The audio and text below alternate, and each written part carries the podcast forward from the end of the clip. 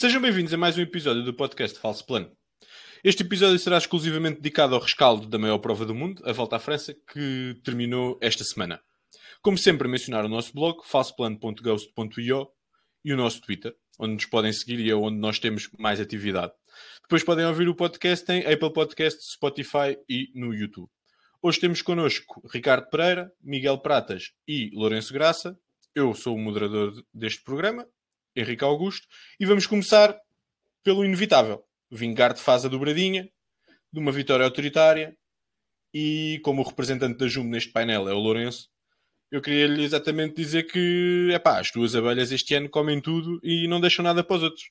Qual é que é o, o balanço que tu fazes desta segunda vitória consecutiva de, de Vingard e como é que achas, o que é que achas que foi fundamental para, para ele obter? Então, muito boa noite a todos especialmente ao Miguel Pratas.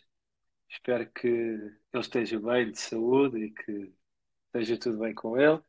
Uh, em relação ao Vingard, uh, nós já tivemos várias discussões em relação uh, sobre este assunto nos últimos dias. Eu acho que o principal segredo da vitória do Vingard é ter uma excelente equipa à sua volta que é a Jumbo. Uh, e principalmente uh, quando perdeu uh, o Tour em 2020 para o Pogacar, pensou: ok, nós temos que ganhar o Tour. qual é que é a melhor estratégia que temos para fazer? Isso. E olharam para o Vingard, devem ter visto algumas características nele que se aperceberam que seria o ciclista ideal para tal acontecer e, e programam a época do Vingard para ele ganhar o Tour. Uh, eu nunca me esqueço de umas palavras que o diretor da Jumbo disse no final do Paris-Nice, quando o Vingard leva um arraso do, do Pogacar, ele chega ao final e diz, isto não é o Tour. Uh, lá está. E quando chegou ao Tour, eles souberam em que exato momento é que tinham que fazer diferenças, não andaram aos sprints uh, no último quilómetro uh, e quando chegaram à, àquela altura em que achava que era decisiva, o Vingar distanciou-se e tal como ele disse, isto não foi decidido aos segundos, isto foi decidido com minutos. E foram largos os minutos que o Vingar deu ao, deu ao Pogacar. Deixa-me agarrar exatamente aí no que tu disseste, que foi o, os momentos decisivos que o Vingard uh, sentenciou o Tour. Tivemos, tivemos duas semanas completamente tac a tac, em que andávamos a falar se o Pogacar ia sprintar nos Campos Elíseos, em que isto era o segundo em que se andava a trabalhar dias inteiros para ganhar 4 segundos de bonificação, e depois em dois dias, subitamente, primeiro no contrarrelógio, onde o Vingard ganha 1 minuto e 38, se não estou em erro, ao Pogacar, e depois no Col de La Loz, em que ele teve muito forte, mas sobretudo Pogacar colapsou completamente, tornaram este num dos tours com maior, com uma das maiores diferenças entre o primeiro e o segundo classificado. Uh, tiveste sempre essa confiança de que não só até aí não era o tour, como mesmo depois dentro do tour ainda não tinham chegado os momentos decisivos do Vingar no tour? Uh, sim, uh, efetivamente sim, e não especialmente uh, confiança no, no Vingard, mas especialmente na estratégia que a Jumbo uh, tinha para este tour. Uh, como exemplo da minha confiança dou o facto o que aconteceu no giro. Uh, o Roglic não faz assim um giro tão espetacular quanto isso. Até a primeira impressão que dá é que ele não está novamente na melhor forma. Uh, mas chegamos ao contrarrelógio e ele arrasa aquilo tudo. Uh, e foi o que voltou a acontecer. Uh, o Vingard chega ao, chega ao contrarrelógio e arrasa o Pogacar completamente. Um, e sente-se, pelo menos eu fiquei a sentir isso, que se fosse preciso dar mais, ele até tinha dado mais. E o Pogacar não. No contrarrelógio? Sim. Eu não sei se ele não... Há quem diga que ele foi o melhor contrarrelógio de sempre, não é? Pois, uh, não, sei, não sei se ainda havia lá mais para dar. A forma como ele ia pedalar e, e, e vê-se que, em relação ao Pogacar, ele deu tudo o que tinha para dar, porque no dia a seguir arrebenta completamente. E o Vingard não. O Vingard nessa etapa que o, a seguir que o Pogacar arrebenta, dá novamente a sensação que se for preciso, salvo erro, não é ele que ganha a etapa, mas que se fosse preciso que ele ia lá chegar. Que ele chegava lá. Sim, isso eu concordo que eu também no Col de Lalo, se ele tivesse que ter, se ele tivesse que andar mais, tinha andado mais. Mas se o Pogacar seja, na, na uh, roda não, não era preciso. Sim, ou seja, eu acho que uh, a equipa do Jumbo geriu muito bem uh, todo o tour. E quando e eles sabiam que era ali o momento, era no contrarrelógio. Eles sabiam que era aquele momento em que podiam fazer efetivamente as primeiras grandes diferenças. Uh, eu sinceramente nunca esperei que o Tour terminasse com esta distância entre os dois. Achava efetivamente que o Vingegaard iria vencer, mas nunca com esta desta forma tão autoritária. Porque lá está, uh, mesmo no contrarrelógio, o Pogacar faz um contrarrelógio fantástico. Uh, mas ainda assim, lá está. Eu sou da opinião que eles decidiram. Eles agarraram num ciclista e pensaram: ok, tu vais ganhar o Tour. Não precisas de ganhar mais nada, tu só precisas de ganhar o Tour. E foi o que aconteceu. Já durante dois anos consecutivos. Eles agarraram, agarraram no ciclista que a única coisa que tem que fazer é ganhar o Tour. E é isso que ele faz. Ricardo, sem, sem prejuízo de se quiseres inicialmente fazer um, um comentário aqui ao, à análise do, do Lourenço, eu queria pegar nestas últimas frases dele do, dos dois tours consecutivos para te dizer que está um bocadinho no ar a sensação que já vimos noutras vezes de que agora é impossível bater Vingard e de quantos tours, se vai ganhar 5, se vai ganhar 7, se vai ganhar 10, uh, que vai dominar o tour durante, durante muitos anos. É, é, mais um falso alarme ou tu achas que é mesmo perto de impossível bater esta combinação Vingard-Jumbo no, no curto médio prazo? Uh, parece. Parece impossível. Também parecia impossível bater Pogacar. Também parecia impossível bater Bernal. Parece. Mas entretanto, daqui a um ano aparece outro super ciclista e já não é assim tão impossível. A minha pergunta Ou daqui a um ano o Vingard cai e já não é assim tão impossível. Era exatamente nesse sentido de há diferença entre o que o Vingard mostrou e o, a sensação que tínhamos com o Pogacar, ou com o Bernal, ou com o Froome, acho... ou Contador, ou o que tu quiseres. Eu acho que, que há diferença. Há diferença, mas não é, não parece ser tão impossível bater. Apesar de os números dizerem que Vingard é um dos melhores trepadores de sempre, a contar com a época, eu não vou dizer dourada, talvez época negra do, do ciclismo, mas uh, apesar disso, dá a sensação que Pogacar não está assim tão longe só não, só não se foca o suficiente no objetivo principal da época. Mas, oh, e tem um dia por ano em que leva uma. Em...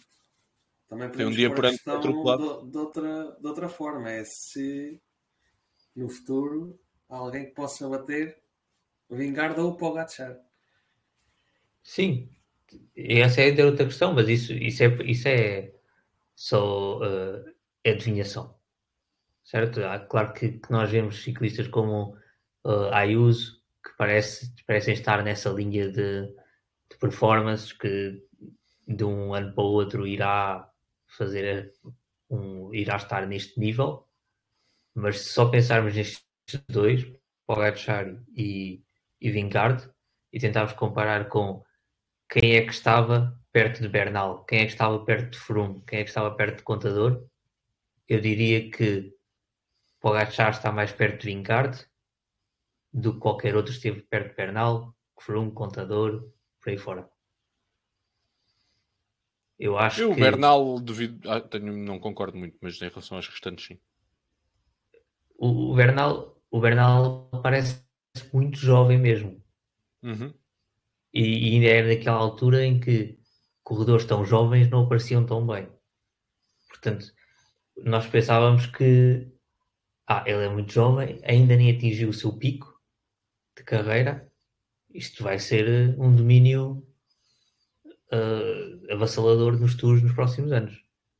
De Sim, só estou a dizer que não acho que não havia esse desnível todo. Ou seja, quando tu disseste para o segundo, não é? Havia em relação àquilo que nós achávamos que o Bernal Sim. iria ser. Eu não sei se vocês têm desnível... mas o, o Bernal é mais novo do que o Vingard. O desnível do Bernal era o, o pensar no potencial dele. Uhum, certo, exato. Sim. É outra perspectiva. Pronto. Nesta altura, nisto do Vingard, é pensar na capacidade do Vingard atual e pensar que o Pogacar, eu para mim, o Pogacar não está assim tão longe, mesmo na altíssima montanha, ao ponto de pensar que não vai dar luta para o ano. Se se focar no Tour, ou se se, se reduzir um bocado as provas, ou modificar as provas em que, em que participa para o ano, modificar a preparação. Eu tendencialmente concordo contigo em relação a isso, mas também vamos deixar o, o Pogacar um bocadinho mais para, mais para a frente. Queres acrescentar alguma coisa ainda ao raciocínio que estavas a, a fazer em relação ao, ao domínio do, do Vingar?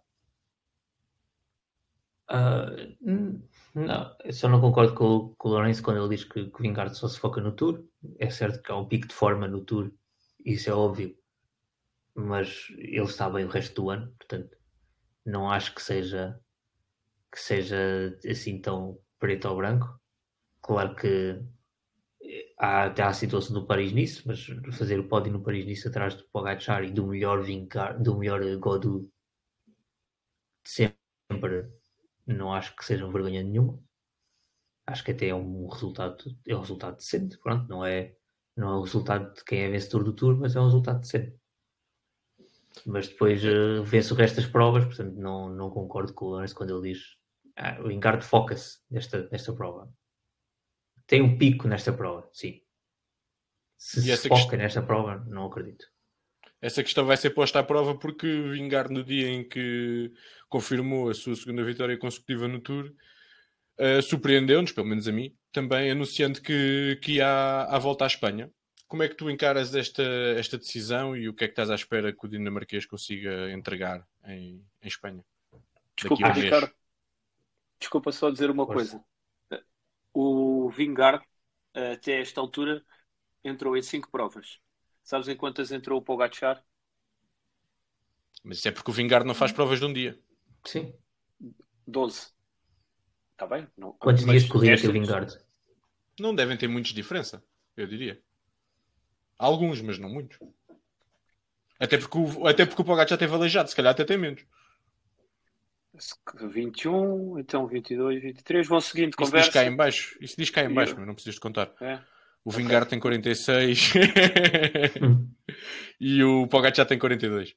Pronto. Mas sim, é porque teve aleijado. Se não tinha aqui os da volta à Eslovénia, tinha mais 5 ou 6, teria mais um ou dois dias. Mas é diferente, andas é, a fazer sprints. Mas é diferente, andas a fazer etapas de sprint ou andas a fazer volta a Flandres com um objetivo de uma época. É, ou com um objetivo daquela fase da época é diferente. Eu acho que é diferente, mas não acho é que esteja tudo aí. Não acho. Nem que o Vingard anda mal o resto do ano, isso é factualmente erro. Falso. Sei, Larissa, sei que tu não concordas que, que achas que o Vingard se foca no, no Tour e prepara só o Tour, dá lá, e no resto do ano anda tão bem. Não sei, nós podemos ir prova a prova e ver as expectativas que tu tinhas em relação ao Vingard nessas provas e ver o que é que ele fez. E se calhar vais mudar de opinião. Mas eh, acho que agora não é essa a discussão que temos em relação ao Vingard na. Deixa só fechar aqui a questão com, com o Lourenço e se ele quiser dar-lhe a oportunidade do contraditório. É verdade que ele só entrou em 5 provas e ganhou 4, não é? Certo, eu não, eu, não, eu não acho que ele ande mal o resto do ano. Eu só acho que tens outros ciclistas, como por exemplo o Pogacar, que se focam ou que têm vários objetivos ao longo da temporada. Certo, eu acho que isso é verdade. O Vingard tem um, que é o ganhar o Tour. Nos outros, é claro que pronto, como é muito melhor que alguns dos outros colegas que entram, é claro que ele vai acabar por ganhar, com maior ou menor o dificuldade. Problema, o problema é quando tu dizes que o, o Vingard se foca no Tour, faz lembrar coisas como o Andy Schleck, que não andava o ano todo e depois ia ao Tour e aparecia em forma. Percebes? É isso que faz Sim. lembrar no ah, ciclismo. Okay. Sim, mas não é. é. Tu, tu queres dizer que ele se, ele se foca no Tour porque a ponte tem um pico de forma no Tour e não tem pico de forma no, no resto da, da temporada E, mas mesmo assim tem, boas, tem boas, boas, bons resultados. Ou seja, não podes dizer que ele não está bem o ano todo. Ele está bem. Sim, vamos no, ver, no porque lá está. Está fora a única. Sim, mas certo, a questão aqui para mim é. A prova importante que ele foi foi o Tour. O que é que, então, o que, é que ajuda oh, no caminho para o Tour? No caminho para o Tour, o que é que ajuda ao, ao Pogacar a ir fazer a volta a Flandres? Nada, não tem nada a ver com a preparação dele do Tour. O Vingard não faz nada que não seja no sentido de estar muito bem no Tour. O que não invalida que ele esteja bem o resto da época. Uh, eu estou meio a meio nesta discussão, mas acho que podemos avançar. Sim, uh, sim, sim. Uh, Lourenço, mais alguma coisa? Não? Então vamos lá para, o não, que, é, para as expectativas Pode. que temos em relação ao, ao Vingard na, na volta à Espanha. Então, vai trabalhar ou não vai? Se, perguntaste se, se achavas que era uma boa decisão. Eu acho que é uma boa decisão. Uhum. A Jumbo quer fazer o que, o que ainda não foi feito e quer ganhar as três grandes voltas. Portanto, acho que é uma boa decisão ter lá os dois líderes, os dois grandes voltistas da equipa. Uh, quem é que vai trabalhar para quem? É a questão dos, do milhão de euros, não é? Eu acho que é mais provável vingar trabalhar para, para Roglic do que o contrário, à partida. Ou seja, acho que à partida é mais provável estar vingar lá para trabalhar para Roglic do que o contrário. Uh, em que condições é que ele pode trabalhar para Roglic? Para mim é se Roglic estiver mais forte que os outros. Uh, se Roglic estiver na liderança. Ou se ele entrar muito mal na volta, pode acontecer. Eu acho que, ou se Vingard estiver mal, se não estiver no, nas condições para ganhar, claro. Em condições é que, é que, é que ele pode deixar de trabalhar para Roglic. Se Roglic mostrar que não está no nível suficiente para bater o que pelo visto vai ser o Evanpol, o Ayuso, talvez o Mas, se é que conta para estas contas. Mas uh, eu vejo mais fácil a Jupe chegar ao pé de Vingard e dizer vens à volta e vais trabalhar para Roglic do que ao contrário. E qual é que foi a última vez que vimos um. Eu acho, eu acho que isso não. Eu, para mim, isso não está em cima da mesa. Ele não vai trabalhar para Roglic. Ele pode é ir sabendo que em algum. Ou se a estrada o puser no sítio dele, vai ter que trabalhar para Roglic. Mas não acho que ele vai estar à segunda ou à terceira etapa a fazer no comboio de montanha. Isso também acho que tu não achas, não é? Uh... Sim, claro. Eh, não o vejo vingar a trabalhar à segunda etapa para o Roglic. Ele vai ter a oportunidade dele. Agora, ele sabe, e na Jumba até isso costuma ser bem definido, se em algum momento o Roglic mostrar que está mais forte, ele vai ter que trabalhar. Mas não me lembro de qual foi a última vez que vimos um vencedor do Tour em título a trabalhar para, o, para um colega. Eu, eu, também não me lembro. Também não me lembro. O que eu acho é que a personalidade do Vingard permite-lhes fazer isso. Porque acho que Vingard é aquele, aquele corredor que segue à risca o, o plano da equipa e não parece ter um ego suficiente para chegar lá e bater com, com a mão na mesa. Olha, isto é meu, eu sou o vencedor do Tour, portanto eu não trabalho para ninguém. E pronto, vamos passar então do lado bonito da história do vencedor, mas o desporto faz sempre dois lados. Do outro lado temos o, os vencidos e em representação dos vencidos e de Pogachar uh, temos o Pratas, como o Lourenço faz para, para a Jumbo, o Pratas faz para o Pogachar o teu menino, ou, ou, o nosso menino, como quiser chamar, que eu também cada vez mais gosto, gosto muito dele, caiu e caiu com estrondo. O que é que se passou no contrarrelógio, mas sobretudo no, no Col de para ele ser o praticamente, praticamente não, eu não tive isso, entre os homens do top 10 da geral, foi o último classificado nessa montanha, perdendo 6 minutos quase para, para, para o Vingar. Aconteceu é muito simples. Acabaram as pilhas, acabou o combustível, Nunca, tinha, nunca tínhamos visto Pogacar numa situação destas, a quebrar dessa forma, mas aconteceu. Uh, qual é que é a razão? Eu acho que tem a ver com, com a preparação, né? teve dois meses e tal sem fazer sem fazer nenhuma, nenhuma prova, praticamente só fez os campeonatos nacionais da Eslovénia. Não, apesar de ter, ter dominado, não é grande indicador, porque a concorrência e o, e o estilo da, das corridas não, não, não, não tem nada a ver. a lesão em si não parece ter afetado, porque ele sprintou bem logo na primeira etapa e nas etapas seguintes, com as bonificações que teve, sprintou sem qualquer uh, problema, por isso não parece que o pulso uh, tivesse algum, algum impacto. Agora a preparação em si claramente teve. Eh, enquanto o Vingard fez o calendário normal com a preparação específica, o Pogacar teve ali dois meses e tal parado. Então, e em relação a isso, ele anda bem durante 15 dias e depois de um dia para o outro dá-lhe uma quebra daquelas? Ele anda bem foi, porque foi obrigado a isso também, não é? Teve ali 4, 5 etapas uh, no limite a tentar recuperar segundos escassos. Sim, mas as pernas estavam lá, não é? Claro que estavam, e nós vimos naquela etapa do Puy de Dom a exibição dele foi, foi incrível e, e nesse dia acho que ninguém aqui do grupo no final desse dia ninguém aqui do grupo, até mesmo o Lourenço, diria que o, que o favorito a ganhar o Tour não seria o Pogacar. Ele passou esses dias uh, esses dias da, da segunda semana sempre melhor do que o Vingard e se calhar não era isso que nós esperávamos.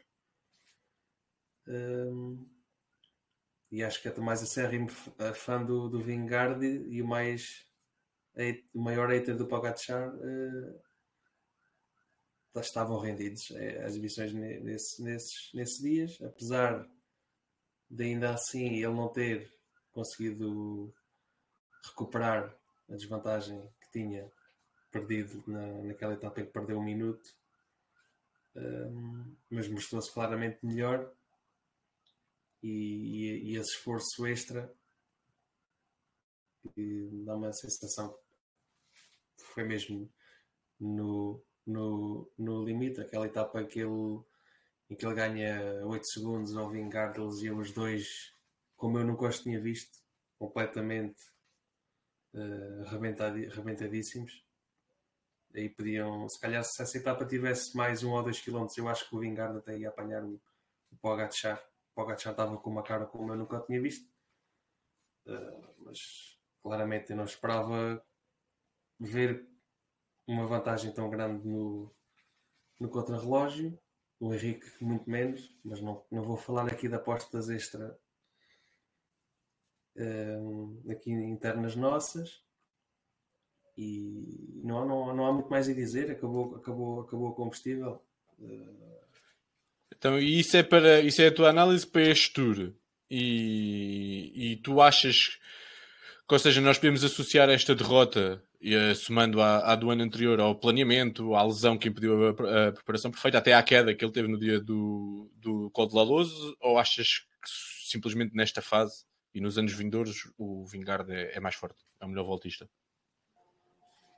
Espera aí, desculpa, antes disso. Lourenço, querias só dizer alguma coisa em relação ao que o Prata estava a dizer? Queria só dizer que nessa etapa, nessa incrível, fantástica, fenomenal exibição do Pogacar, ele ganha apenas 8 segundos ao Vingard. Não, mas... São apenas 8 segundos no Puy do Dom. Mas já, tinha, mas já, tinha ganho, mas já tinha ganho 20 e tal na etapa anterior. Portanto, teve ali uma sequência de etapas sempre melhor. Certo, mas se tu fores a ver, eu, eu, eu não tenho, eu estou a tentar, vocês podem seguir, uh, eu não tenho certo uh, qual é que foi a quantidade de segundos que o Pogacar ganha em bonificações. Mas eu salvo erro, eu li que tinha sido 53 segundos. Ele faz 51 e o Vingard 29, ou seja, 22 de diferença. Pronto, 22 segundos de diferença. Ou seja, eu acho que isto esteve sempre controladíssimo para o lado do, do Vingard, porque lá está, nunca se viu uma etapa em que o Vingard rebentasse completamente. E quando, teve, quando tiveram que se fazer feitas diferenças, as maiores diferenças foram sempre feitas pelo Vingard, que foi quando o Pogacar deu completamente o estouro, e ainda antes, na etapa em que o Windley ganha. Logo e nessa, e nessa terceira ou quarta etapa. Em que o Windley ganha e o Vingard ganha um minuto, eu acho que o Pogacar nessa etapa limitou muito bem as perdas, porque ele podia ter perdido ainda mais tempo. Ele não, não deixou-se ir no, no, seu ritmo e, no final dessa etapa todos punhamos o Vingar no, como claro favorito. Na etapa seguinte foi a do Tourmalet, é, em que a Jumbo preparou a etapa na, na perfeição com o Van Aert a apoiar o Vingard e, e atacarem um, um Pogacar em baixo de forma e a verdade é que isso acabou por ser furado porque o Pogacar ainda ganhou tempo nesse dia, apesar de não ter sido muito. Uh, mas não acho que o que tu disseste não vai de contra aquilo que eu, que eu disse. Não, tu disseste uh, que no final da etapa do Puy de Dome toda a gente dizia que o Pogacar era o favorito. Sim, eu também achei essa afirmação um bocado. Claro, claro. Então, ele estava a ganhar, estava a ganhar em todas, nessas, nessas duas ou três etapas. Toda a gente dizia que o, o perfil era mais ao jeito do Vingard e o Vingard perdeu tempo nas três. Sim, mas a questão é que as grandes diferenças estavam por se fazer e nós nunca vimos o Vingard colapsar. Eu, na altura, se me perguntasse a seguir ao Puigdom, eu ia dizer, ia dizer que o Pogacar ia ganhar o Tour, mas não acho que fosse tão, tão claro como tu estás a, a, a querer fazer parecer. Dá-me a ideia. Nunca, nunca achei que fosse assim tão claro. É mais por aí. Mas pronto, vamos, vamos avançar. Uh, em relação àquilo que eu te, à pergunta que eu tinha feito antes do Lourenço me ter feito aqui sinal em relação, em relação a isso, era estas atenuantes todas, quase que nós damos à, à derrota do Pogacar deste ano, tu, tu achas que, que o Pogacar pode dar a volta a isso e para o ano estar realmente na luta taco a taco, ou assumes que simplesmente neste momento Vingard é um, é um voltista e um trepador mais forte? Sim, acho que é o tripulador mais, mais, mais forte. Nunca teve as quebras que o Pogacar já mostrou contra ele. Mas eu acho que estão os dois a um, a um nível semelhante uh, em, três, em três semanas. Na época passada, uh, claramente Pogacar tinha, tinha excesso de confiança, a equipa era pior, ele tentou tentou ir, tentou ir a todas naquela etapa em que ele responde a 7 ou 8 ataques e depois lixou-se. Eu acho que aí foi um bocadinho. Uh, teve que cair na realidade. Eu acho que fez, fez-lhe bem perder, perder esse tour e não estou a retirar qualquer mérito ao Vingard. Vingard foi claramente uh, o vencedor merecido. Este ano acho que tem aqui a ver com, a, com, com esta preparação nos últimos dois meses não acho que o Pogacar deva mudar o calendário, como o Lourenço muitas vezes diz. Ele é, ele é, ele é assim, ele é um fora de série, gosta de fazer essas coisas, acho, acho que pode fazê-las e, e cabe. Cabe no, no calendário. Se calhar pode gerir um bocadinho melhor. Em vez de fazer 10, faz 8. Por exemplo, o Remco, o ano passado, tinha, claro, tinha assumido os, os, os quatro ou cinco grandes objetivos e cumpriu quatro deles. Só falhou talvez o menos, o menos importante e perdendo de forma surpreendente, que foi ganhar uh, a Liège e aí o Pogacar nem, nem, teve, nem teve presente, uh, salvo erro, por, por Covid. Depois o. Era um casamento. Não, não foi, foi na altura, foi por causa de um casamento, uma coisa qualquer. Depois depois tinha o objetivo de ganhar a clássica de São Sebastião, ganhou. Tinha o objetivo da Vuelta, ganhou. Tinha o objetivo dos Mundiais, perdeu o Mundial de contra-relógio para, para, para o Tobias Fosse, surpreendentemente, e depois nos Mundiais arrasou. Portanto, aqui o Remo que tinha muito bem definidos os seus objetivos e, e, e conquistou. E se calhar é isso que o Pogacar tem que, tem que fazer um bocadinho melhor, mas eu acho que ele não deve abdicar dessas clássicas e desses monumentos. Acho que ele deve continuar a fazer, simplesmente deve fazer se calhar uma, uma eu também um melhor e continuar a continuar a, a, a, ser o corredor que é e a querer ganhar as, as, as provas que eu também acho que sim, mas não seja por uma questão de um ponto de vista egoísta enquanto espectador que é muito divertido vê-lo fazer essas coisas. Se okay. ele ganha o tour ou não, isso é um problema dele, mas para mim não é.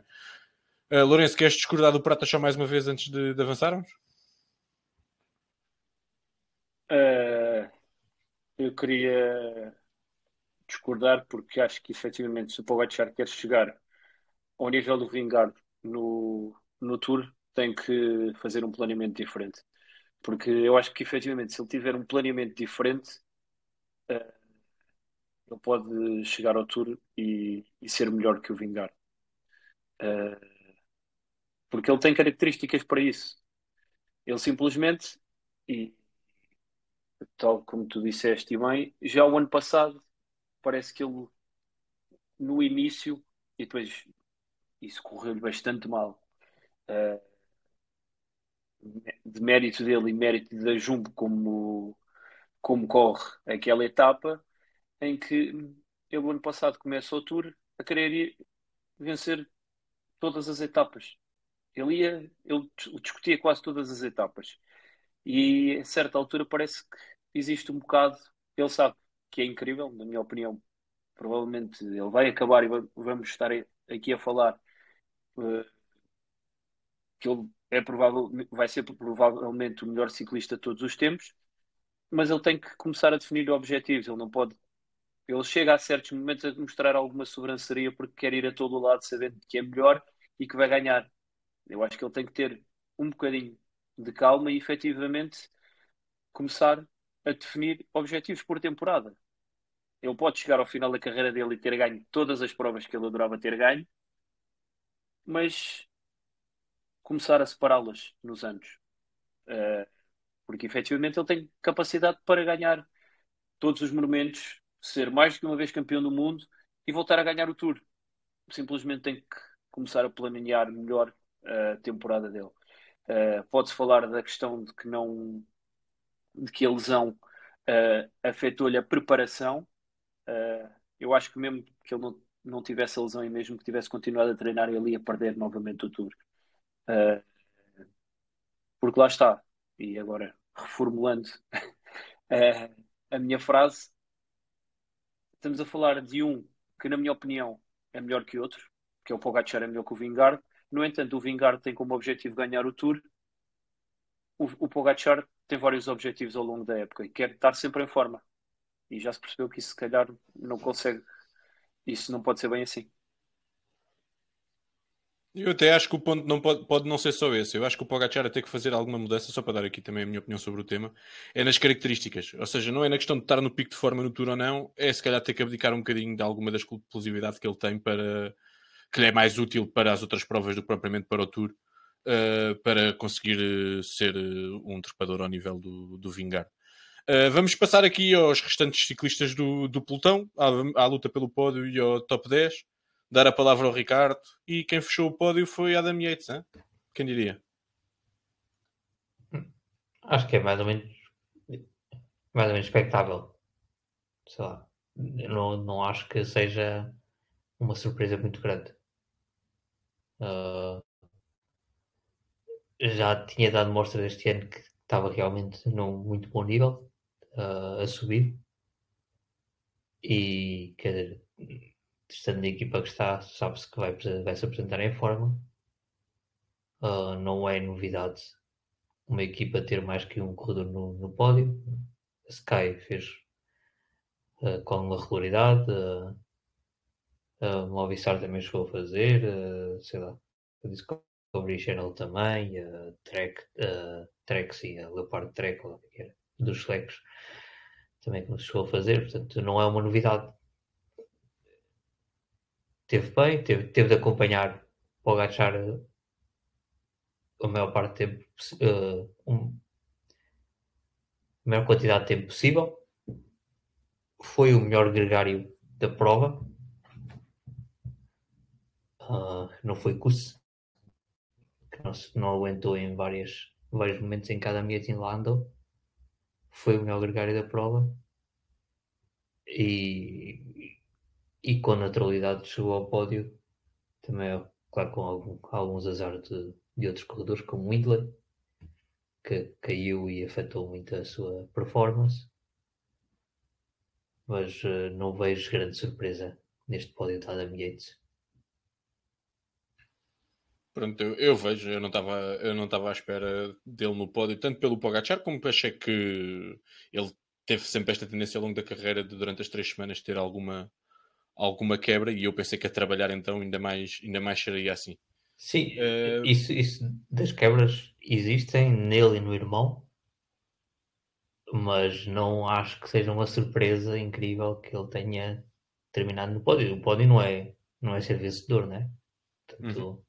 E é um pódio a 11 minutos, não é? A 11 minutos do primeiro. Sim. E não é um pódio bem distante, mas mesmo, mesmo sendo expectável alguma quebra, não acho que, que, que seja uma surpresa. Uh, Pratas, em relação ao, ao, restante top 10, tivemos muita gente de, de, menos a mais, Simon Yates, Bilbao, Félix Gal, sobretudo.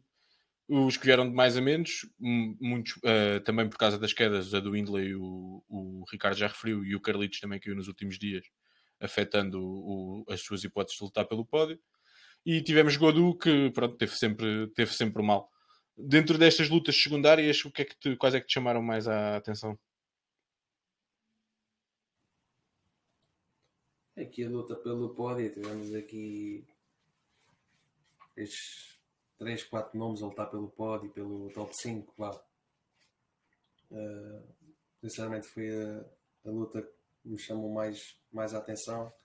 Eu gosto muito do Yates como caçador de etapas, não gosto muito como, como voltista, porque eu acho que ele nunca mais vai ganhar nenhuma grande volta. Uh, Desculpa, qual deles? O Simon. Sim, o Adam nunca tinha ganho nenhuma, por isso, enquanto caçador de etapas, não estava a sair muito bem. Uh, surpreende-me este, este quarto lugar do, do, do Simon Yates, que fez um, um tour incrível e sem, sem grande equipa à volta dele, na minha opinião. O, gostei muito de ver o, o Carlos Rodrigues. Eu tinha esperanças nele, uh, mas surpreendeu-me, chegou a estar no pódio com aquela vitória incrível e, e gostei muito de, de, ver a forma como ele se defendeu nas últimas etapas após aquela, aquela, aquela queda feia. Portanto, são os dois nomes que eu quero destacar, uh, além do, do, do Bilbao, que eu também não esperava vê-lo terminar tão à frente.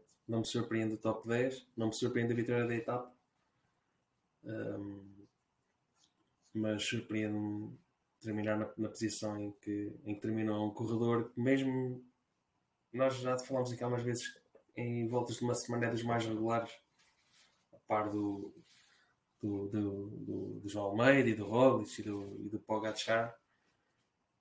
Aqui comparando mais com o João Almeida fica, ficam sempre dentro do, do top 10, mas se formos ver as últimas grandes voltas que o Bilbao ter, terminou, ele também termina sempre dentro do, do top 10, está sempre ali entre o top 5 e o top 10 e, e, e consegue, de certa forma, discretamente terminar ali no, no, top 10 e esta para mim foi a melhor grande volta que ele, que ele teve. E pá, e outro nome que merece todos os elogios é o Félix Galo.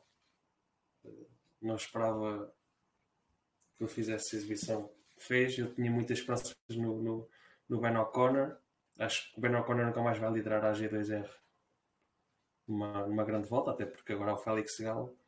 Mas surpreende-me uh, ele ter terminado no top 10, ter conseguido uma vitória numa etapa. E se calhar se tivesse gerido de, de outra forma, poderia ter abdicado do top 10 e ter vencido a camisola da, da montanha.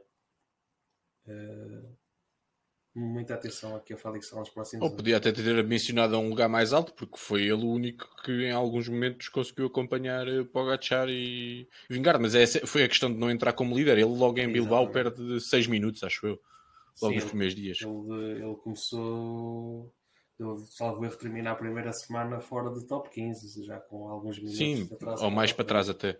Ou mais para trás até.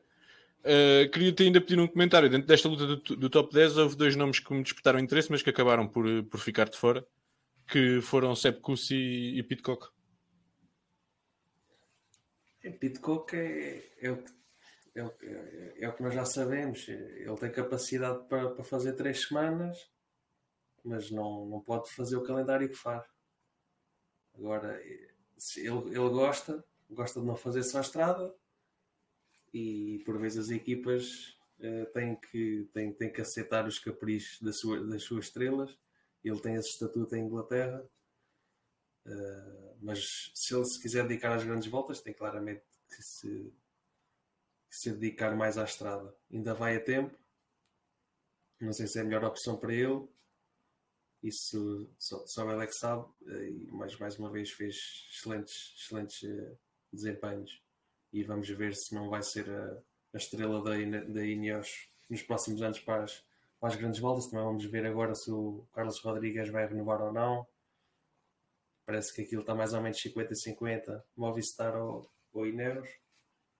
Vamos ver. E o Sepp Kuss, já não há, já não há palavras. Quer dizer, as grandes voltas que a Jumbo ganha tem sempre a presença dele.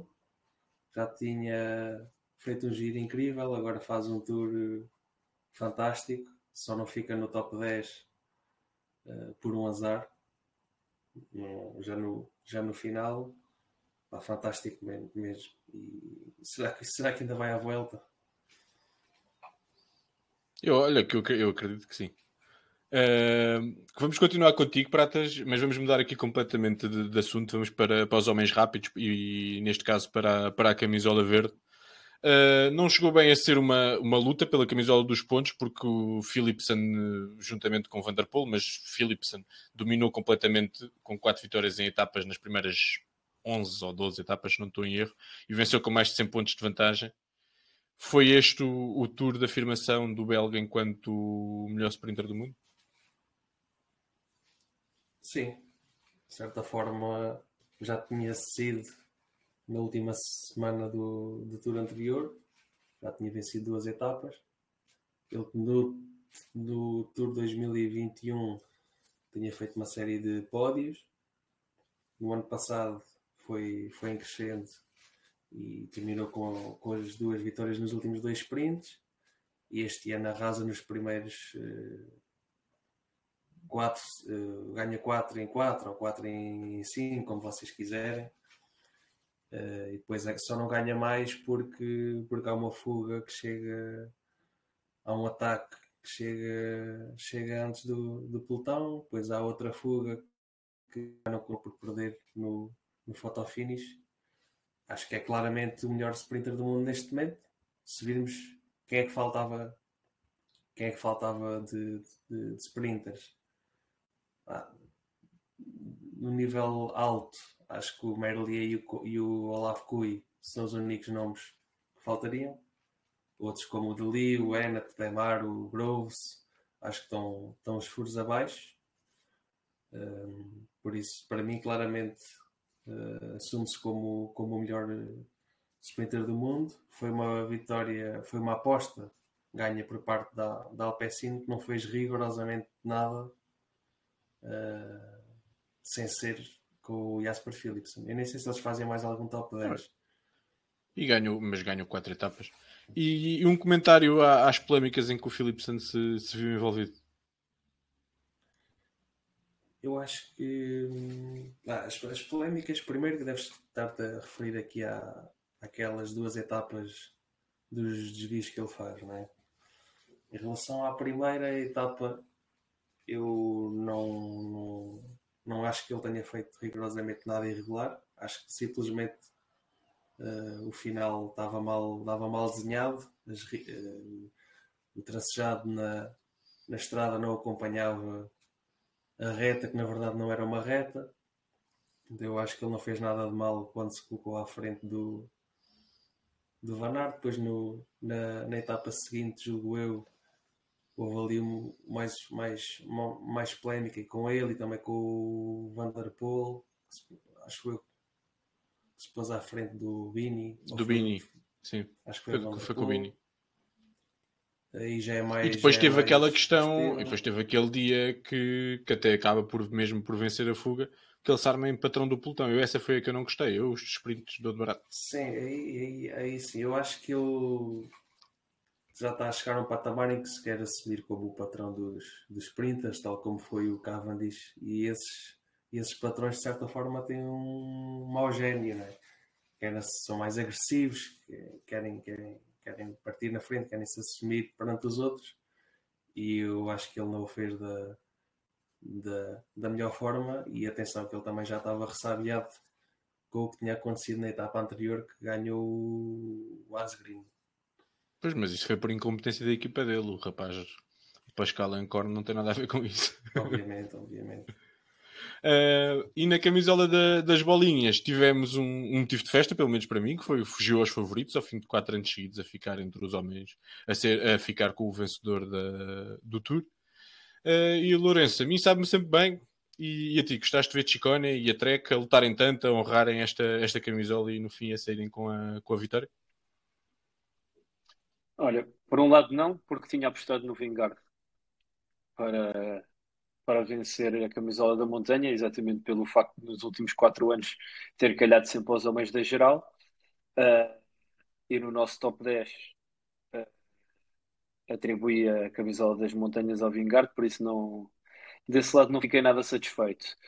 Uh, pelo Chicori e pela Trek, fiquei satisfeito porque efetivamente Trek trabalhou muito bem uma menção honrosa, por exemplo, para Mats Pedersen, que pela equipa fez sempre uma bela prestação, para além de ter dado, uh, vencido uma etapa, teve uma bela prestação a trabalhar para que para que Chicone conseguisse conseguisse levar a camisola das, monta da, das bolinhas.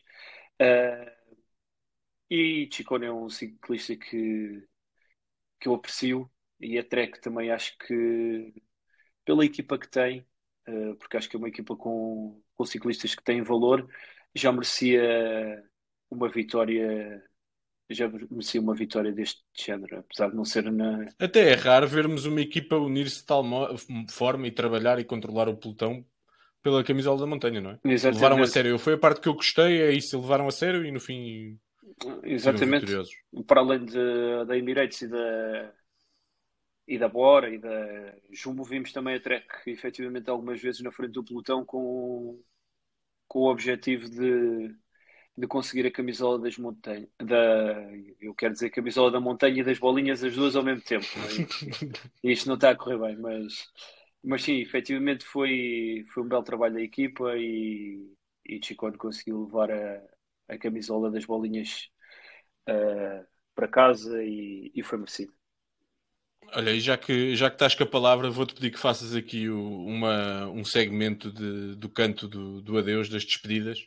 Foi um tour com muitos, muitos ciclistas de renome que nos deram muitas, muitas boas histórias ao longo dos últimos anos a fazerem a sua despedida. E eu queria pedir que lhes desse uma palavra, nomeadamente Mark Cavendish, Peter Sagan e Thibaut Pinot.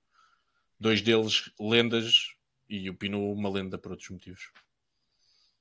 Olha, uh em relação ao Mark Cavendish, uh, eu fiquei completamente desolado, porque estava mesmo convencido que, que o recorde de, de Eddie Merckx iria ser batido. Então, ver a cara do Cavendish quando se apercebe que não pode continuar, uh, foi, fiquei mesmo desolado. Uh, ainda assim, tenho alguma esperança que ele possa voltar em, em 2024, nem que seja só. Por favor, deixem-me lá fazer só uma etapa para ver se consigo bater o recorde. Uh, em relação a Thibaut Pinot, nunca fui um ciclista que eu gostasse especialmente, mas, mas lá está, acho Thibaut Pinot, uh, acho não, uh, Thibaut Pinot marcou os franceses e acho que foi o mais perto que teve de dar uma alegria aos franceses apesar de mesmo assim ainda um bocadinho longe. E acho que Thibaut Pinot sempre foi aquele ciclista que revelou aquela paixão que os franceses têm é, pelo ciclismo e só por isso merece uma menção honrosa e toda aquela envolvência que tivemos na, na última etapa de montanha é, com aquela que intitularam a curva do Pinot por ter lá os fãs dele e tudo e mais alguma coisa. Acho que foi um momento bonito. Parecia uh, um estádio de futebol aquilo. Para o ciclismo eu mundial, sem, sem, dúvida, é. aquilo acho que foi incrível. Uh, Peter Sagan, uh, é assim, eu para mim o Peter Sagan está como isto pode parecer uma comparação um bocado estranha, mas para mim o Peter Sagan está para o ciclismo como o Ronaldinho Gaúcho esteve para o, para o futebol. Uh, ambos chegaram a certa altura e pensaram: ok, eu já ganhei as coisas mais importantes, provavelmente, que poderia ganhar. Agora vou curtir a vida. E é claramente essa impressão que, que Peter Sagan me dá. Uh, camisola verde no Tour, várias vezes campeão do mundo, uh, e a certa altura percebeu: ok, isto, esta rigidez do desporto a nível profissional já não é para mim, e então agora vou, vou curtir a vida. E nos últimos anos foi essa a sensação que deu, que andava simplesmente a passear pelo circuito do World Tour uh, como um corpo presente a maior parte das vezes. Uh, mas uh, podia ter sido muito mais do que aquilo que foi, na minha opinião. era um dos meus ciclistas favoritos nos tempos áureos dele. Adorava Peter Sagan pela forma de correr, pela forma como efetivamente levava o ciclismo, mas efetivamente a forma como ele levava o ciclismo e também a forma como ele levava a vida, a certo momento ele decidiu que a vida não era só o desporto de alta competição e, e decidiu ir vivê-la e agora pendurou mesmo uh, o selim e, e pronto quem sabe o que é que ele pode ser noutra, noutro sítio qualquer. Mas Como já vem sendo habitual. Ah, desculpa, não, não, que tinhas Não, uh, ia só rematar com um chapéu para estes três ciclistas, porque acho que uh, cada um dos três nos fez viver grandes momentos desta, deste desporto que nós, que nós adoramos nos rescaldos das grandes voltas fazemos sempre aqui os mais e os menos, as nossas surpresas e as nossas desilusões, e vamos começar com, com o Ricardo. Ciclistas, equipas, quais foram as tuas principais? O que é que te surpreendeu mais ao longo deste tour que teve, tiveram muito melhor, muito acima das expectativas? Uh, já foram, grande parte já foi referido pelo Pratas na, quando abordou o top 10, mas uh, tal como ele uh, Simon Yates, que eu não esperava que ele voltasse a estar a este nível com tanta regularidade ao longo de três semanas.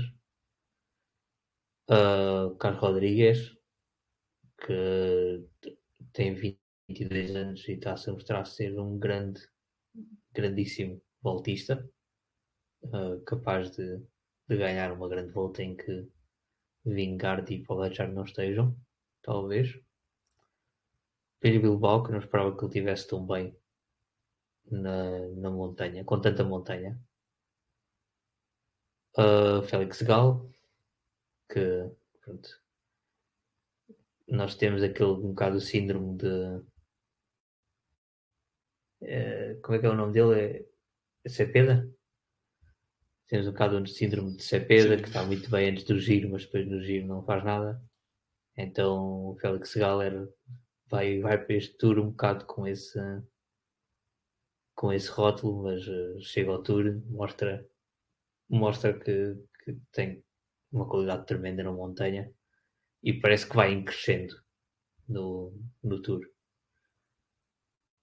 Uh, mais Kwiatowski que voltou a, a uma grande forma.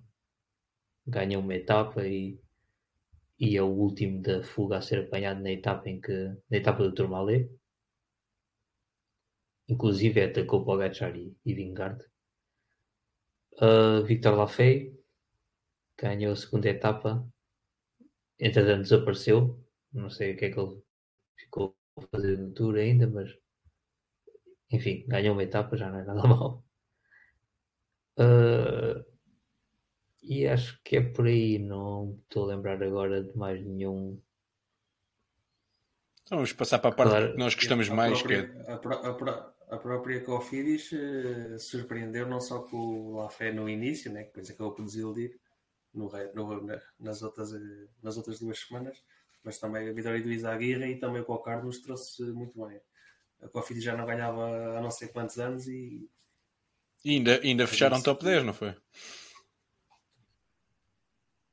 Ainda fecham top Ainda 10 à fecharam geral. o top 10. Ainda fecharam o top 10 com o Guilherme Martin. Estava a ver que ninguém referia Guilherme Martin top 10. Vitor Lafay, que foi o único francês a, a vencer neste tour. E que venceu ao segundo dia e ao primeiro dia foi o único a seguir Pogacar e Vingar. Ele só fez aquele fim de semana do Tour, mas naquele fim de semana teve fortíssimo. Vamos então passar à parte que nós gostamos mais, que é de bater na malta. Pratas, quem é que teve abaixo do que tu estavas à espera? Eu tenho aqui- vou dividir isto em três. Agora é um quarto de hora de pratas a dizer mal de ciclistas. Não, vou, Dissertação. em termos de da geral eh, destaco aqui a minha desilusão na Education First Eh, o, o melhor classificado deles na geral para terem noção foi o Paulus na posição 66 está bem, o Carapaz abandonou logo mas ainda assim havia Paulus, havia Rigoberto Urán o Chaves também é- seria, na teoria, ainda um gregário podia ser útil nas horas mais duras, mas eles não conseguiram fazer nada de jeito depois no, no geral. Zero vitórias. Fizeram dois top 5, dois quintos lugares, um com o Paul S e um com o James Shaw, que acabou por eh, ser, o, ser uma pequena surpresa. Eh, o Paulo S teve alguns dias com a camisola da montanha, mas depois não conseguiu concretizar, por isso não dou assim grande mérito a isso. Eh, o Bettiol só apareceu numa das últimas etapas para fazer o oitavo. E Magnus Corte. Alguém adivinha quantos top 50 é que ele fez? Fez um top 50. Só terminou uma etapa no top 50, foi 16 naquela etapa que ganha o Bilbao. Aí até acho que o Chaves eh, acabou à frente dele. Portanto, Education First, no geral, uma, uma desilusão. Em termos de fugas, esperava mais da Intermarché. Calmejano e o Rui Costa, bola. Pronto, estava a dar bons, bons sinais a esta época. Ele que já, já, já venceu no, no Tour há uns anos. Eh, ele e o Rui Costa não fizeram a fuga, cada um, algo do género. Mas nem sequer top 10. O Zimmermann foi a única exceção. Perdeu por pouco para o, para o Bilbao e teve mais duas fugas. Foi o único que tentou alguma coisa. O... Aqui já não estou a falar de fugas, mas eh, em sprints só fez dois top 10. Portanto, era um dos favoritos à partida para ganhar a camisola verde ou para estar na, na luta e só faz dois top 10. Faz o pódio num sprint massivo em Bordeaux e depois faz só sexto no- nos Campos Elíseos. É muito, muito pobre mesmo. E o, ou seja, no topo da bola, é também o, Main, o Luís Menches abandonou ali na, na segunda semana quando estava à beira do top 10 salvo erro do, do top 10 esperava que a Intermarché fizesse mais com, com uma postura, por exemplo, como a Uno X que na sua estreia consegue ter eh, seis corredores a fazer top 8 em etapas ou como a Israel que também foram tentando as passos e, e acabaram até por conseguir uma vitória com o Woods. Era isto que eu esperava que a Intermarché fizesse e foram uma nulidade nas fugas e também com, com o Bini na- nas etapas ao sprint. E para, fechar, em termos de sprint, a minha maior desilusão foi o Sport. Só fez um top 10. Acho que foi décimo só numa etapa. Muito, muito pobre mesmo. Ele que até tinha um comboio eh, na teoria interessante. E depois o restante da equipa também muito má. Fizeram um... Bardet fez um sétimo numa etapa. O Nils Ikoff fez quinto noutra etapa. Isto é muito pobre mesmo. Mas pronto, da DSM já estamos habituados. Eles ou fazem isto, ou então brilham com, com um corredor que ganhou duas ou três etapas. Já estamos habituados.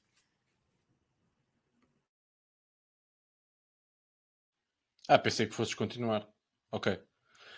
Uh, gostei da abordagem, ao menos não foste aos nomes mais, aos nomes mais óbvios de- das desilusões, aos Landas e aos Mas e aos Ala Philips, e deste-nos aqui outra, outra perspectiva. Vamos agora entrar num segmento aqui de, dos prémios Tour. Vamos fazer isto com, com algum ritmo, sem explicações muito detalhadas, mas vamos ter aqui três, três pequenas categorias e cada um de nós vai recordar alguns momentos do Tour. Vamos começar com o Lourenço e com o momento do Tour. Uh, antes de dizer o meu momento do Tour, queria só uh, complementar uma coisa. Uh, o tema do Pratas, que apesar da vitória numa etapa, a pior equipa foi. Uh... Ah, não, desculpem. Uh, aliás, não, desculpem, porque eu enganei pelo nome, mas apesar da vitória numa etapa, não. Apesar de quatro vitórias de Jasper Philipsen, a pior equipa do Tour foi Alpacin. Levam quatro é um, etapas. Um, um hot take a posteriori. Mas pronto. Exatamente. Levam quatro etapas para casa e são a pior equipa do Tour. O ar do Ricardo. É. uh, sim. uh, Não, porque eu, eu ia rasgar a Sodal. Eu ia rasgar a Sodal. Só que li mal o nome. Eu ia rasgar a Sodal. O que era legítimo na mesma, rasgar a Sodal. Porque, apesar yeah. da vitória numa etapa, foi, na minha opinião, foi uma das grandes desilusões. Uh, mas seguindo, para o momento do Tour. Uh, para mim, o momento do, do Tour é no contrarrelógio, quando percebemos uh, o tempo que o Vingard ia ganhar ao, ao Pogacar. E foi, é um dos momentos que vai ficar uh, para sempre a tareia que ele, que ele deu. Vai ser um bocadinho eclipsado pelo que aconteceu no dia a seguir, mas para quem estava a ver no momento, e para mim, especialmente pelas apostas já referidas aqui, vai ser um momento que não me vou esquecer. Ricardo. O meu momento tour também é, é o contra-relógio. É, a vantagem que o Ricardo conseguiu meter no Pogacar é uma coisa ridícula. Queria aqui só destacar o momento em que ele, quando está a sair, agora com as comunicações rádio, recebe a, a comunicação diretor desportiva dizer alguma coisa do género de vai e hoje provas que hoje vais provar que és o melhor ciclista do mundo. Acho que a maior parte destas coisas do rádio não teve grande graça, mas essa, essa foi boa. Uh, Pratas. Para mim o momento foi a entrevista do Matei Mohoric. Muito emotiva e acho que descreve, descreve bem o que é que os ciclistas passam no, na maior corrida de ciclismo do mundo. Acho que quem não ouviu, uh, acho que vale a pena ver e ouvir. Para mim, o momento do Tour é, é a catombe do, do Pogacar depois de 15 dias prova de dele ficar para trás num grupo de 20 ciclistas com o Castro Vierro a meter. Foi o momento em que eu fiquei pasmado e ele a dizer que está I'm dead, I'm gone. Foi o momento em que eu fiquei mais surpreendido, até porque isso nos diz para os anos seguintes eh, em relação ao tema que já discutimos do Vingard e do tema e do e do domínio dele e por eu ser um fã do Pogacar foi um, um momento que me marcou particularmente. Uh, a segunda categoria mais ao estilo falso planista, um momento meme do Tour. Lourenço. Uh, para mim, o um momento meme do Tour é quando na etapa do, do Puy de Dôme o Matteo Jorgensen começa-se a perceber uh, que não vai ganhar a etapa porque tem o Michael Woods uh, quase a subir a cavalo atrás dele. Uh, a reação que começa-se plano após plano que a transmissão vai focando a cara do Jorgensen, aquilo é do estilo. A cara dele vai ficando cada vez mais cabisbaixo, ele parece que cada vez vai pedalando mais devagar.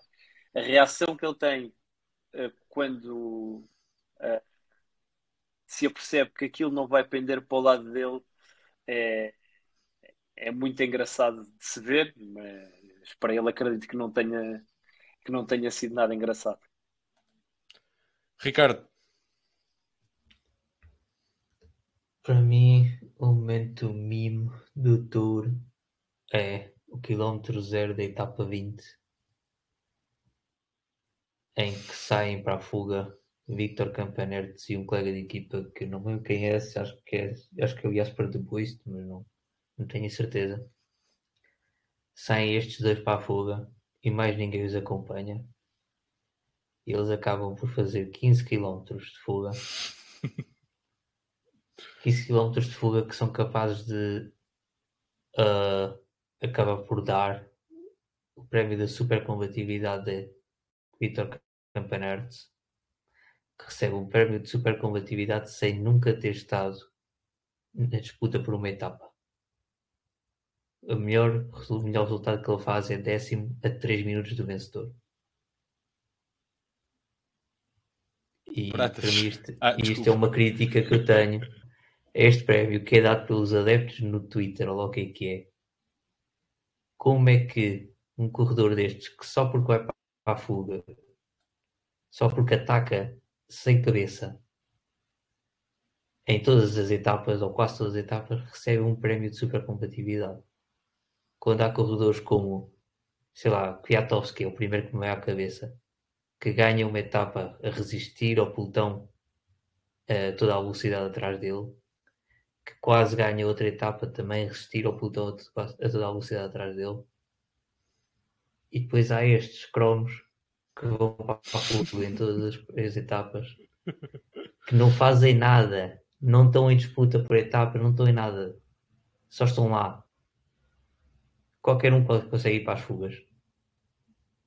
Qualquer um. Campaners é um cromo. Pronto, Ricardo já, já passou, vai, vai ficar tudo bem. Pratas. Só para complementar o que o Ricardo disse, pá, não podemos ter prémios, eh, prémios eh, Direct G em todas as grandes voltas, não é? Esse sim foi, foi, bem, foi bem entregue. Mas pronto, prosseguindo. Para mim, o, o momento foi na, na última etapa, quando o Pogacar ataca e o Van que vai atrás dele. É pá, deixem lá o, o rapaz eh, ir sozinho, pá. Nem com 8 minutos de avanço deixam o rapaz respirar. Uh, o meu também tem a ver com a rivalidade entre a, UAE e a Jumbo, e é na, na segunda etapa, quando o Wout van Aert perde para, o- para o Lafay, que depois aqui até dá a polémica do Vingard não ter puxado os 500 metros ou não.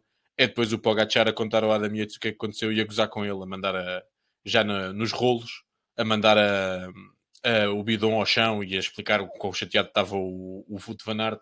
E aí foi assim um behind the scenes que eu, que eu, que eu gostei, gostei muito de ver até por essa disponibilidade e essa liberdade sempre que o, que o Pogacar tem na forma como encara as corridas. E o último prémio que vamos atribuir vai ser a embirração do Tour. Este prémio foi criado especialmente para o Ricardo, como vocês devem imaginar.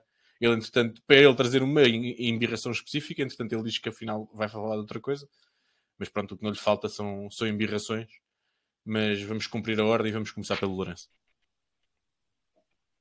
Então, eh, podia ser aqui mauzinho eh, e dizer que a minha embirração do Tour eh, ser o, o Pogacar tentar lutar pelo estatuto de melhor sprinter com o Philipsen, mas, mas não, eu vou atribuir ao, ao Wout van porque me irritou profundamente o facto de eu até à última ter Philipsen na minha app e trocar por Wout van Aert por estar convencido que ele ia estar ao- mesmo nível que esteve o ano passado e nem o raio de uma etapa o rapaz conseguiu ganhar.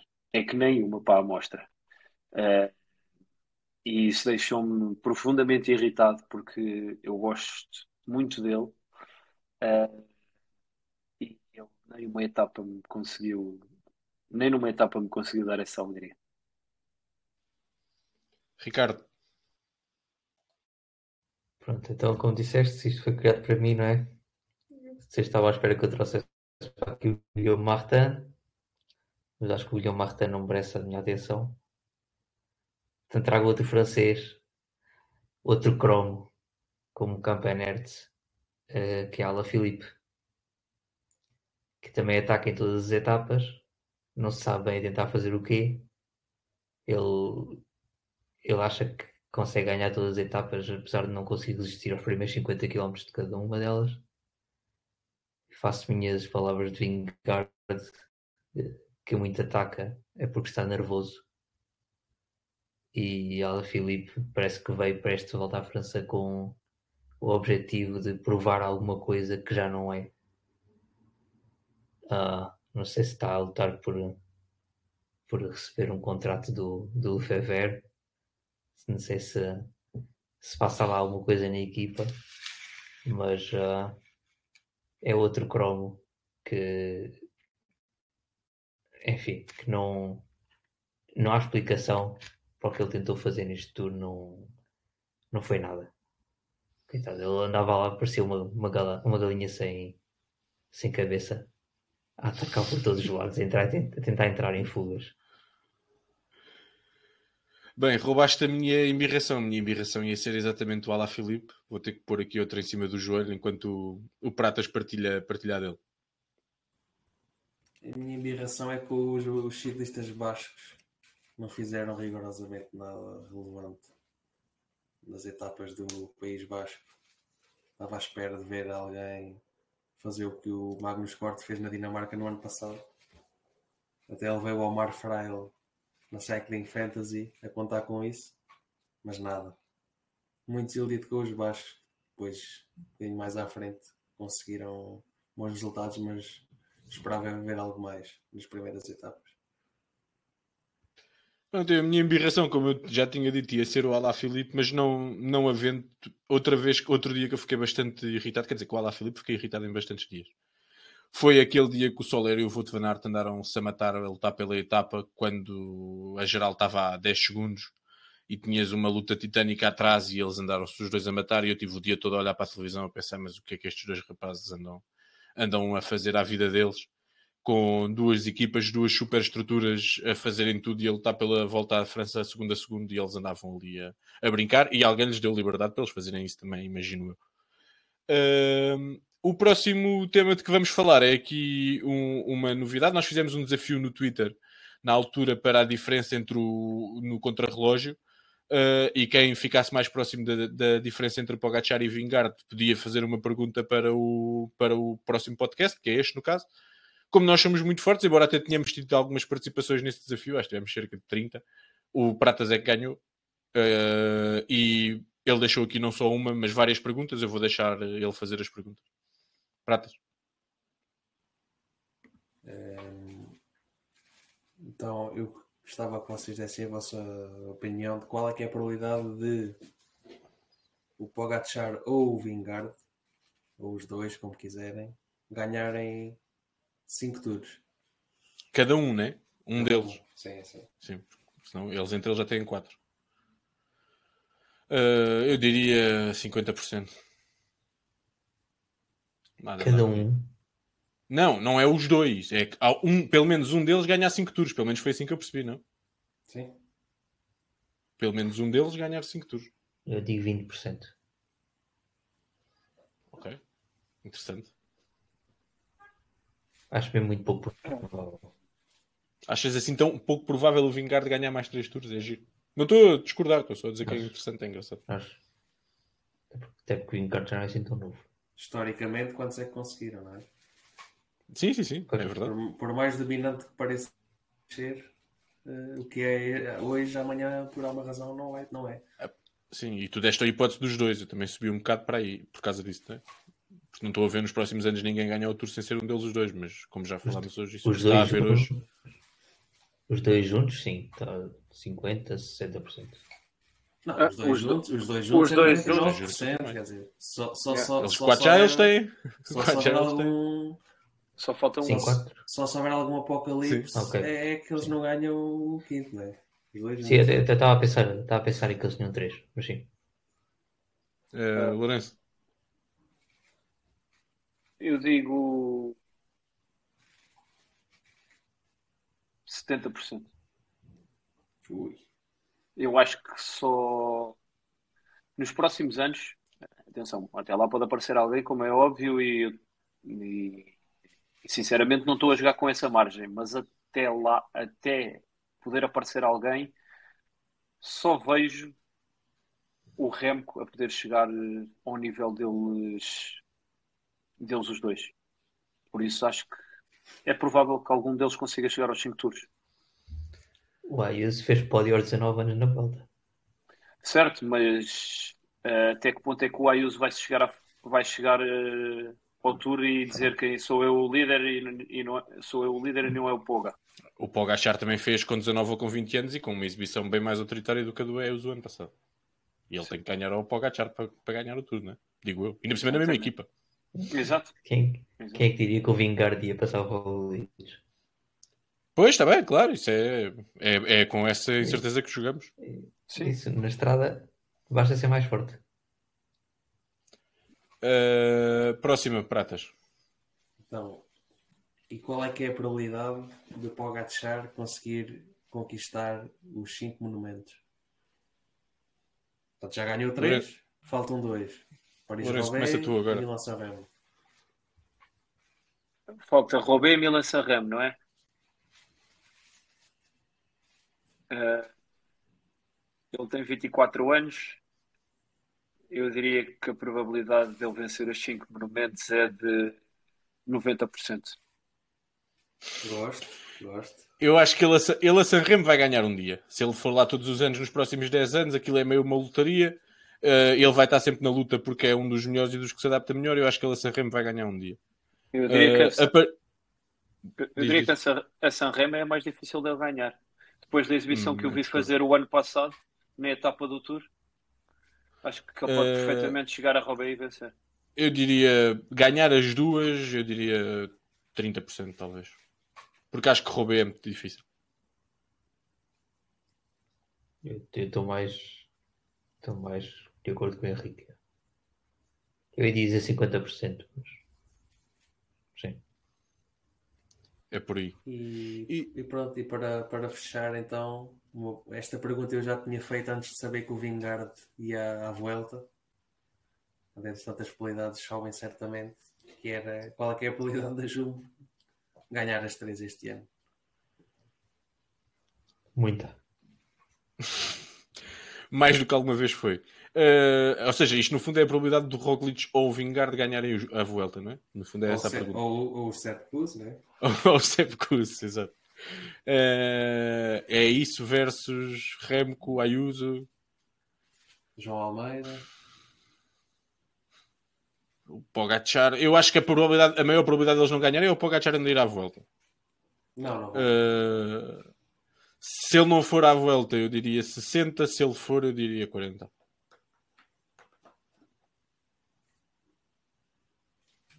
Lourenço, Ricardo.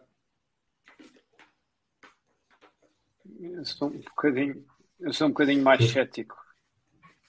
Força, força, Ricardo. Avança. Eu fico-me pelo muita. No, Já dei a minha opinião. eu acho que é mais de 60. Eu, Ok. eu, sou, eu sou um bocadinho mais cético em relação a esta situação. Ah, não sei. Acho que, acho que o Remo que vai aparecer em grande forma no, Vuelta. É. Acabei de me lembrar que agora está quase a começar a prova em que vamos ter que começar a falar do Remco todos os dias. Exatamente. Até fico logo assim desconfortável. Ah, eu diria 50%. Ok, andamos todos mais ou menos na mesma, na mesma casa. Uh, um dos nossos ouvintes deixou também. um- nós fizemos também um post de, a pedir que fizessem perguntas para, para o podcast e deixo aqui o apelo para, para estarem à vontade e nós vamos fazer isso mais vezes no futuro. Uh, a pergunta que nos deixaram foi em relação ao desalinhamento de objetivos do Pogo- entre o Pogachar e depois o que a equipa e os patrocinadores querem. Ou seja, pegando um pouco no que já falámos antes, dele fazer as clássicas, dele fazer uh, N provas e ter N objetivos, em vez de se focar só no Tour. E que isso pode ser um, um, um, um elemento de tensão nessa relação dele com a equipa e com os patrocinadores. Qual é que é a, a vossa opinião sobre isso? Eu estou completamente de acordo. Acho que os patrocinadores querem o Tour. O Tour é prova claramente com mais visibilidade eh, do mundo do, do ciclismo. Acho que faz todo o sentido. Pessoalmente, eu preferiria que ele ganhasse os 5 monumentos a ganhar, por exemplo, 5 Tours. Mas isso sou eu. Que se calhar valorizo mais os monumentos e estes recordes do que do que, do que o normal, mas sem dúvida acho que os, os patrocinadores querem é Tour. Tour é, é 80% da visibilidade do, do, do ciclismo. Mais alguém quer acrescentar alguma coisa nesta matéria? Concordo, não concordamos tenho nada a acrescentar. É, eu também concordo. Ricardo, Eu não acho que haja uma necessidade de mudar os objetivos. Acho que, a meu ver, o que faltou este ano foi um campo de treinos diferente, com mais, mais tempo em altitude, menos tempo. Ele teve lesionado, portanto, grande parte do tempo em que não esteve, em que não esteve a treinar como, como era suposto. Portanto, não acho que haja qualquer problema na preparação do Pogacar. Precisa de sim de, de ter um campo de treinos a focar-se totalmente na, na montanha e nos dias duros. Ah, claro que poderia fazê-lo enquanto está nas clássicas, mas acho que chega bem aquele tempo depois de Liège. Ou até não ir a Liège e aproveitar o tempo a seguir às clássicas do, do, do Pavê. Pratas, ainda querias partilhar connosco um, um fun fact para fecharmos esta análise ao tour? Hum, Sim, queria. Tinha aqui um tema sobre, sobre o Tour, claro, e sobre os colombianos. Uh, na última década temos, tivemos aqui uma boa fase em termos de classificação geral de colombianos. Só resumindo, nos últimos anos, em 2012, nenhum colombiano participou, mas depois em 2013, Quintana faz segundo. 2014, José Serpa, melhor colombiano, faz 48 e depois temos aqui uma sequência incrível com Quintana a fazer segundo e terceiro em 2015 e 2016, Rigoberto Urán segundo em 2017, depois Quintana décimo em 2018, Bernal venceu em 2019 finalmente. Uh, e depois tem vindo a, a decrescer ano após ano. Miguel Angel Lopes foi o melhor em 2020, fez sexto. Urano décimo em 2021, Urano 22 em 2022 e este ano o melhor colombiano foi o Terrada da Astana uh, na posição 34. Uh, eu gostava de saber a vossa, a vossa opinião se há esperança agora no, no curto, médio prazo para os colombianos em termos de geral. Temos aqui o Bernal, que este ano acabou em 36 tendo em conta a lesão grave que teve, acho que até foi quase um milagre ter conseguido terminar já o Tour. O Urano ficou na, na posição 71, muito mal. O Chaves e o Dani Martinez abandonaram. O primeiro já está na pré-forma, o segundo tema em não conseguir fazer uma grande volta de jeito não, não sei bem que futuro é que, é que lhe espera. Não sei se vai continuar na mesma equipa. Tirando estes corredores que eu falei, que colombianos é que poderiam ter estado no, no Tour e, fa e fazer uma boa geral. O Iguita não participou, mas também não, não estava a vê-lo a fazer um top 10. E o sobra Miguel Angel Lopes, da Team Medellín. Não sei. Uh, será que vão dar wildcard no próximo ano? Uh, vão, vão haver um colombiano outra vez no top 10. Não sei, digam-me vossa justiça o que é que acham aqui do futuro da Colômbia uh, nas grandes voltas. Eu acho que é engraçado eles terem feito esse processo todo de em crescendo, que culminou com uma vitória e depois o momento da vitória é o momento de inversão em que, em que passam, em que depois entram num, numa série de anos de, de secura e que efetivamente os, os melhores ciclistas ou já passaram o prazo, ou, ou no caso do Bernal, não, epá, as condições físicas não parece que lhe voltem a permitir lutar por um, por um tour. E os outros nomes que estão aqui, Uran, Miguel Angel Lopes, Chaves, Dani Martinez e Sérgio Guita são dois ciclistas que não têm essa consistência. Pá, Ramiro Souza, nem, nem que dizer. Olha, se calhar o melhor este ano foi o Rubio, que faz umas belas prestações tanto no EA Tour como no Giro. Mas, é pá, tudo muito, tudo muito curto. Acho que o único que pode dar algumas alegrias à Colômbia, se calhar poderá ser o Boitrago, mas nunca a ganhar uma grande volta. E, e também esqueci-me esqueci de referir que fala-se que o Quintana pode ir para o World Tour, também já se falou. Eventualmente a Quick Step pode, pode arranjar lá um espacinho para ele trabalhar para o Remco, mas também já não vai para novo. Esse trabalho ainda serve. Acho que serve perfeitamente. Acho que daria um belo gregário para o Remco. É pequenino, mas pronto. Não. não protege muito o remo, mas pá, a subir também não faz tanta diferença. Vamos aqui só. Nós íamos fazer o rescaldo das apostas todas que nós fizemos, mas nós acabamos por nos perder aqui na conversa e já ficou, já ficou grande. Vou só pedir um, um breve comentário a cada um dos presentes sobre o, os hot takes, só para nos podermos, para não acharem que nós falamos só as coisas do início e que depois não, não falamos mais, mais nisso. Lourenço, top 10 do Ruben, como é que isso correu? Correu pessimamente mal. Uh, parece que ainda hoje estava a comentar isso com alguém que, o, que costuma falar com ele de vez em quando, que diz que ele no início da temporada apanhou uma doença meio estranha e que aquilo parece que o afetou para o, para o resto da, da temporada, que não permitiu que ele fosse também às Ardenas como queria, etc, etc, etc. Uh, depois também hum, eu não cheguei bem a perceber, uh, na altura falou-se que ele tinha estado incluído naquela queda geral e depois acabou por não conseguir que ainda se meteu em cima da bicicleta, mas depois não conseguiu, mas não cheguei a perceber bem porque parece que isso não foi algo não sei se vocês Sim, mas perceberam. para o top 10 já não ia, não é?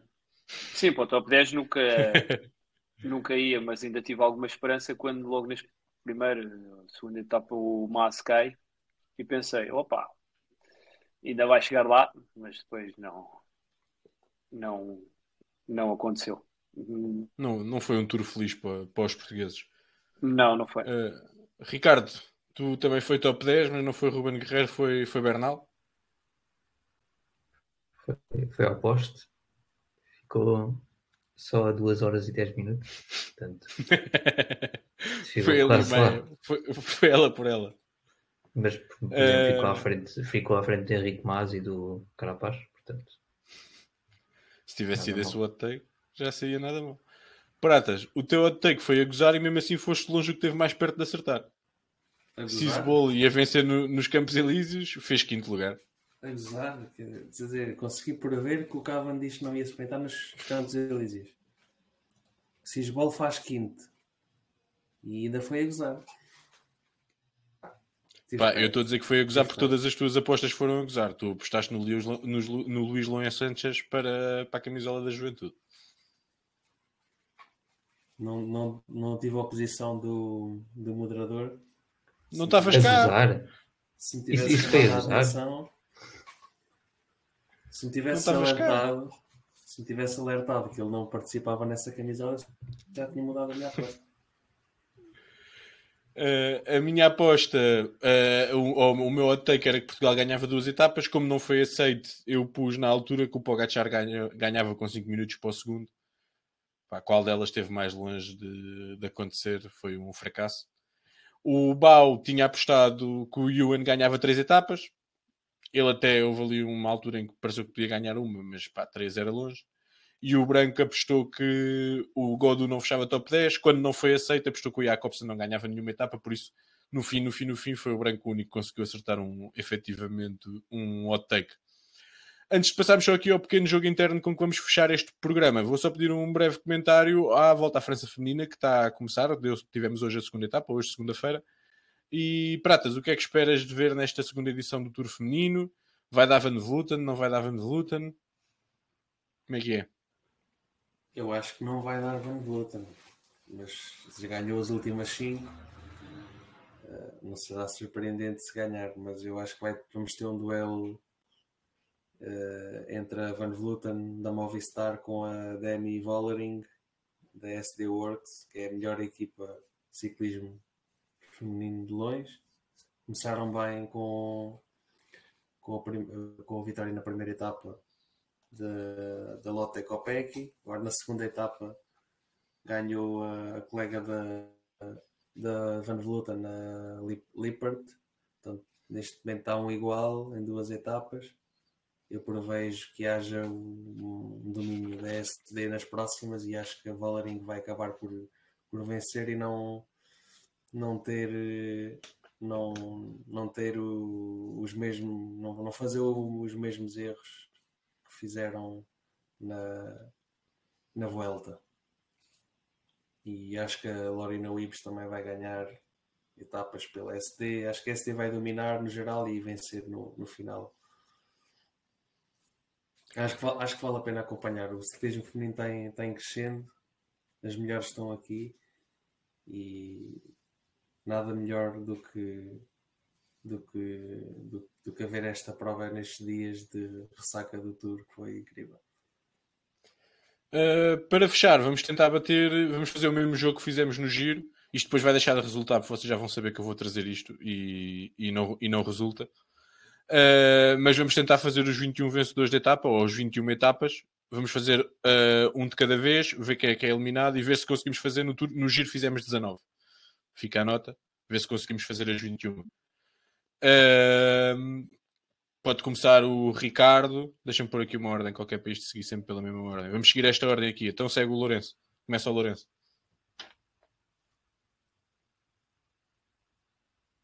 Eu já não me lembro bem como é que isto faz, mas uh, um ciclista ganhou mais que uma etapa. Tem que se dizer as vezes todas. Vez, certo?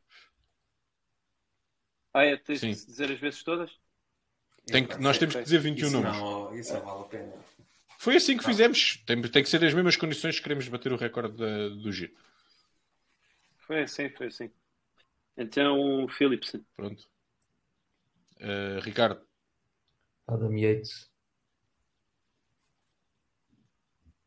Philipson. Bora, sigam só sem mim. Philipson. Bilbao. Quem? Não percebi. Bilbao. Bilbao. Philipson. Uh, Vingard. Isaguirre. La Fé. Vingard. Já foste. Então. Yeah. Vingard só ganhou uma, só ganhou contra o relógio. É, pois foi. Lourenço is out. Ricardo. Kwiatowski. Pogacar. Gal. Pogacar. Woods. Jordi Meus. Asgreen. Mohoric. Quantos é que faltam, acho Henrique? Que, acho que só faltam, não sei, pá, vocês estão a dizer muito rápido. 2, 4, 6. Espera. 2, 6, 8, 10, 12, falta um, 14, falta. 16, 17, não, não faltam 17. Não, falta... São 17, faltam 4. Faltam. Faltam 4? Faltam, faltam, faltam. Já sei quais é que são. Se quiser, posso te Vou lá ver. Já sei, já estou a ver. não, não. Não, porque. Não, porque estou a ver. Se, se quiseres, posso ajudar-te. Era isso que eu estava a dizer. Mats Sim, Mats. Yeah.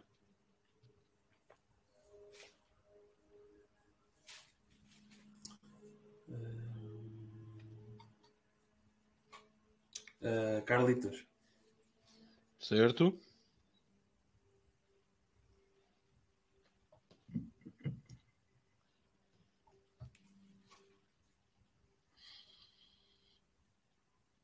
Faltam dois, malta. São fáceis. Hindley. Exato. Não. Já tinha esse pronto a disparar. E este é o mais difícil. por acaso imaginei logo que este fosse o mais difícil.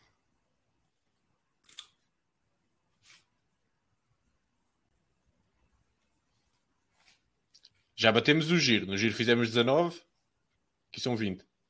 Já só falta um. Ou o Ricardo ganha ou fica empatado.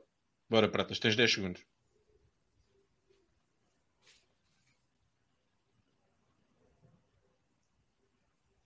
O Voto Van Aert fez segundo nessa etapa.